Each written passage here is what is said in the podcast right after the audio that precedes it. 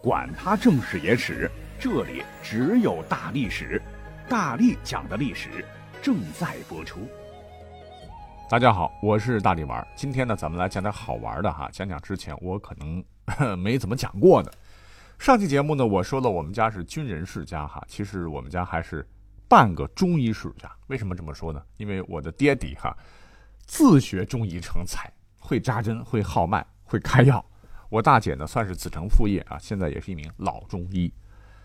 当然了，我对中医的了解就比较少了。所谓是术业有专攻啊，我还是对历史的兴趣爱好比较浓厚啊。其实咱们的很多听友当中，已经是不止一次的让我去讲讲中医的内容了哈。可是众所周知，中医是我国汉族劳动人民创造的传统医学为主的医学啊，这几千年了都哈，这玩意儿很专业。呃，甭管是望闻问切，还是什么阴阳五行、五脏六腑、五运六气，一个门外汉肯定是讲不好。可是你不讲吧，大历史致力于打造成一个百科全书类的历史节目啊，实在是个大大的遗憾啊。所以，寻思来寻思去，我准备从中药里边数不清的药名下手。我们都知道，每个人都有自个独特而与众不同的名字啊。其实呢，中药本草也有属于自个儿与众不同的名字。有的呢意境优雅、唯美清新，有的则是稀奇古怪、匪夷所思。那结合着有趣好玩的历史传说故事，我想今天的节目一定会有不一样的收获。那么既然讲名字哈，在正式开始讲药名之前，我们先插个队哈，把中医的别名也就一趟子给介绍一下。因为大家伙一说起中医啊，那就是老不擦擦的，呃，中医中医中医，严肃有余，活泼不足啊。其实历史上。人家中医的名字相当文雅，不知道我下面介绍的你听过几个？比方说悬壶、杏林、青囊、岐黄，而且说起来里边可有很多的故事啊。那么所谓把中医称之为悬壶啊，乃是根据一本正史，叫做《汉书费长房传》的一段传奇的记载，说是在东汉时期的。有一位当时管理街市的城管员，唤作费长房。一天呢，他看到一位老者在街市行医卖药，是治病很神呐，并且还悬挂一个葫芦在铺房外面，是白天卖药，晚上啊，噗啊，竟然跳进湖中，哇，连房租都省了哈。如果这能成真的话，我想我们现在年轻人就不用发愁买房了吧。当时呢，这个费长房想此老翁啊，定非凡人，于是百般的亲近他，希望能学得医术。后来老者传授给了他各种治病方法，费长房从此以老者为榜样，是悬壶行医济世。日后郎中行医啊，常腰悬葫芦，或者是在门锁前面是高挂葫芦，有些中药店常以此作为标记。那七个葫芦啊，估计是他们的形象代言人呐。你可能会说晕呐，这《汉书》不是正史吗？可是他写的这段感觉不是神仙小说吗？哎，联想一下正史《史记》，还曾经说刘邦是他妈和金龙交合而生的，你就原谅一下吧哈。那么姓林呢？啊，这个名字也很神奇啊。相传是在三国时，在吴国有个高明的医生叫做董奉，跟同时期的华佗一样有起死回生的神迹。曾救人无数啊！这个董奉啊，人品也很好，给人治了病啊，不收酬礼啊，人们对他更是由衷的敬佩。那不收钱，不收小红包啊，怎么答谢他呢？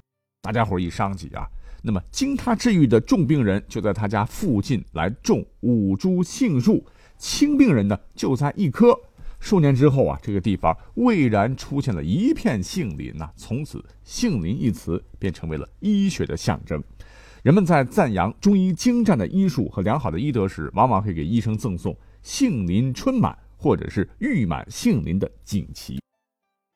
青囊，哎，这个说法就跟刚刚提到的三国时期的另外一位神医华佗有密切联系了。那华佗历史上不是给曹操治疗头疼要锯开老曹的脑壳子吗？曹操疑心重啊，你要开我的脑袋，我得先把你的脑袋摘了。那么，在被曹操杀害之前，华佗曾将一个装满毕生心血的医书的青囊送给看守他的这个玉吏吧，以谢其九十供奉的厚意。结果，华佗死后呢，这一青囊使他的一部分医术是流传于世啊。当然，大部分据说被这个看守的老婆一把火给烧了，故后世也称医术为青囊。而最后一个齐黄，跟当年皇帝和他的臣子齐伯以问答形式嘚不嘚的写成了《黄帝内经》有关系。哎，我们就不多讲了，点到为止啊。所以你看哈，中医的古代名称就充满了成吨的传奇感。那中医看病，他就得开药了。所谓天地万物皆可入药，哈，药名那也是很吸引大家的眼球啊。我们今天就随便挑几个有故事的讲好了。第一个一定要得有历史年头的哈。相传在当年尧舜禹的时代，我们现在江西那边呢是雨水哗啦啦的超级多，河流往往因为泥沙拥阻啊，致使逐年发生水灾，老百姓惨哦啊，田地动不动的就被水淹没，房屋被冲毁，无家可归，生活极其悲惨。而舜帝那乃是人君呐，我的老百姓受苦了，那不行。伯益，你立马给我去江西治水。伯益这个人也蛮厉害，是采用疏导之法，是疏通赣江，工程进展很快，不到一年呢就快修成了。可是万万没想到，这个时候呢天气已经转到了夏季，因为久旱无雨，天气炎热，高温红色预警啊，生鸡蛋啪哧搁地上都能被烤熟啊。你想，工人们哪能受得了啊？是纷纷发昏发烧，小便短赤，赤色的赤啊，病倒的人是不计其数，大大影响了工程的进展呐。那舜帝知道以后是万分焦急了，立刻又派出大禹，就带着全国最牛的老中医啊，前往工地来诊治。可是病魔无情啊，疾病依然在蔓延。哎呀，如何是好啊？急得禹和伯益是坐立不安，跳蹦子啊！那么就在大家伙一筹莫展之时，一位神奇的老大爷出现了。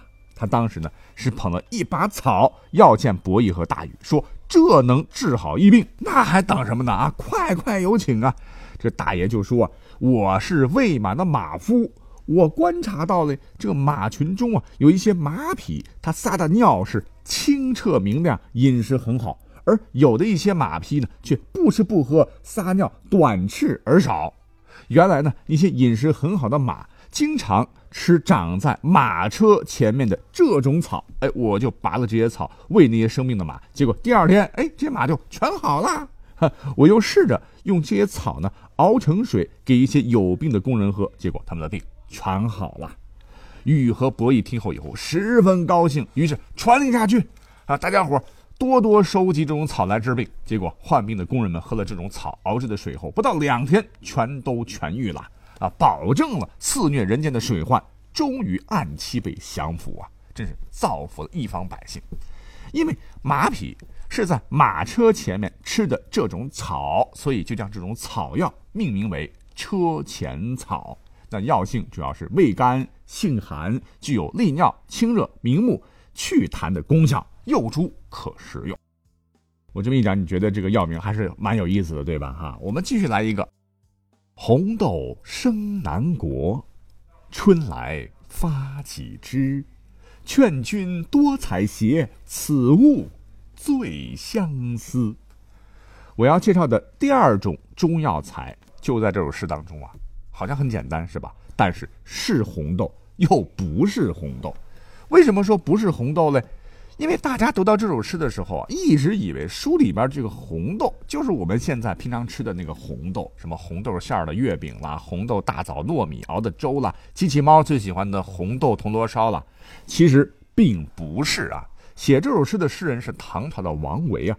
唐人认为当时的相思子。与红豆为同物啊，故唐诗中的红豆多指相思子。